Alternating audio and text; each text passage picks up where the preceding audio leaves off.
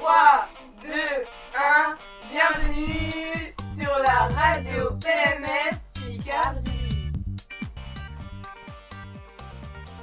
La série Les Bracelets Rouges connaît un vif succès. En effet, on enregistre plus de 5 millions de téléspectateurs pour le démarrage de la deuxième saison. Cette série traite différentes maladies comme le cancer, l'anorexie, les maladies cardiovasculaires. Dans ce podcast, nous allons nous intéresser au cas de la mucoviscidose. En effet, dans cette série, on peut voir une fille atteinte de cette maladie. On y découvre tout son parcours. D'abord, nous allons vous présenter ce qu'est la mucoviscidose.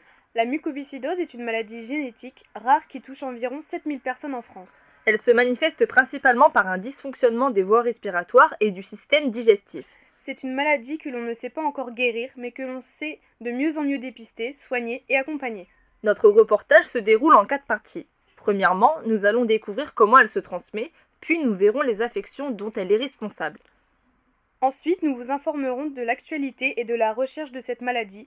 Pour finir, nous vous donnerons les informations de la prise en charge et de l'accompagnement des La maladies. mucoviscidose, c'est une maladie qui empêche les poumons et le pancréas de fonctionner normalement, à cause d'un gène défectueux qui génère une protéine anormale. Elle n'affecte pas les capacités intellectuelles ni motrices. Mais l'espérance de vie s'est considérablement améliorée ces 40 dernières années. On en mourait enfant, on peut aujourd'hui espérer dépasser les 60 ans. Le saviez-vous? La mucoviscidose touche de la même façon les deux sexes. Pas contagieuse mais récessive.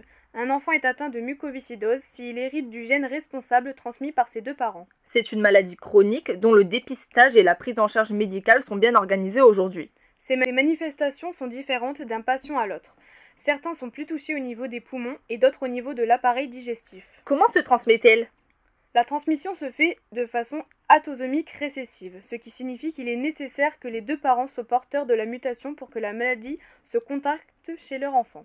À chaque grossesse, ils ont un risque sur 4 de transmettre la maladie à leur enfant. Si la maladie atteint aussi bien les garçons que les filles, il semblerait cependant que l'atteinte soit plus grave chez les filles. À l'origine de la mucoviscidose se trouve un gène défectueux dit récessif, c'est-à-dire qu'il ne s'exprime et induit la mucoviscidose que s'il est présent en double exemplaire dans le génome de l'individu. Autrement dit, la maladie se transmet dès la conception du bébé et uniquement dans le cas où les deux parents sont porteurs du gène déficit et qu'ils le transmettent à leurs enfants. Ainsi, lorsque les deux parents sont porteurs du gène défectueux responsable de la mucoviscidose et conçoivent un enfant ensemble, il y a quatre possibilités. Première possibilité, les parents transmettent chacun un gène sain, l'enfant est sain et non porteur, une chance sur quatre. Ou alors, un parent transmet un gène sain et l'autre un gène défectueux. L'enfant est sain mais porteur, de risque sur 4. Ou enfin, les deux parents transmettent un gène défectueux, l'enfant est atteint de mucoviscidose, un risque sur quatre. De quelle affection est-elle responsable? Les affections rhinosinusiennes sont fréquentes. La qualité du mucus dans les sinus est la même que celle des bronches. Une inflammation est une infection chronique, entraîne une sinusite chronique et secondairement une polypose nasale. Les désordres hydroélectrolytiques avec déshydratation par perte de sel peuvent apparaître lors des efforts ou de fortes chaleurs. Le diagnostic de mucoviscidose devant un tableau de déshydratation avec hyponatrémie, hypochlorémie et alcalose métabolique n'est pas rare, notamment l'été. L'hypopathie, probablement d'origine carentielle, peut être décrite ainsi qu'une hypertension artérielle pulmonaire consécutive à un cœur pulmonaire chronique. Où en est-on aujourd'hui dans les recherches? La mucoviscidose étant une maladie monogénétique, un seul gène, de nombreuses recherches ont été menées pour tenter de trouver un traitement curatif. Des thérapies géniques ont notamment été testées. Celle-ci vise à remplacer le gène défectueux par un gène sain introduit dans l'organisme par un virus. Néanmoins, les chercheurs se sont exposés à plusieurs obstacles et aucune thérapie génique efficace n'a pu être mise au point jusqu'ici. Les chercheurs ont ainsi imaginé un autre modèle de traitement qui consiste à lui favoriser le fonctionnement de la protéine CFTR. En effet, des molécules seraient capables d'intervenir dans la maturation de la protéine ou d'empêcher sa dégradation par l'organisme. Ceci permettrait alors à la protéine de se déployer convenablement et de remplir sa fonction, rétablissement le transfert du chlore. Dans une étude publiée ce mois-ci dans la revue Embo Molecular Medicine, des chercheurs du CNRS ont annoncé avoir découvert deux composés qui pourraient empêcher la dégradation de CFTR en cas de mutation. Selon eux, ce traitement pourrait être allié à d'autres molécules visant à accroître l'activité de la protéine. Une autre stratégie testée par les chercheurs consiste à faire appel à d'autres canaux ioniques qui seraient capables de faire passer les ions chlorures pour pallier la déficience en CFTR. Toutefois, toutes ces recherches sont encore au stade expérimental et il faudra encore davantage d'études avant de pouvoir peut-être un jour guérir la mucoviscidose.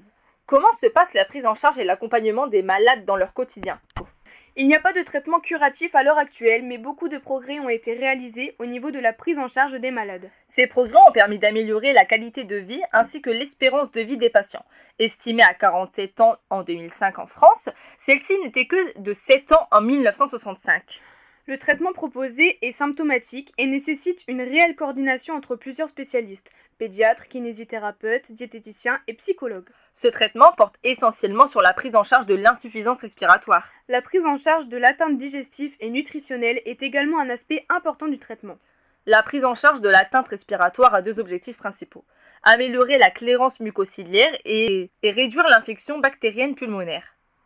Elle utilise une kinésithérapie respiratoire, une antibiothérapie, des traitements par des bronchodilatateurs, des anti-inflammatoires et fluidifiants mucolytiques. Une greffe pulmonaire au cœur-poumon peut être envisagée dans certains cas. Par ailleurs, et malgré de nombreux essais, la thérapie génétique n'a pas encore fait ses preuves. Le traitement par les antibiotiques est parfois rendu inefficace en raison de l'apparition de souches bactériennes multirésistantes dans les poumons des malades et d'un accès difficile de ces antibiotiques à cause de l'épaisse couche du mucus.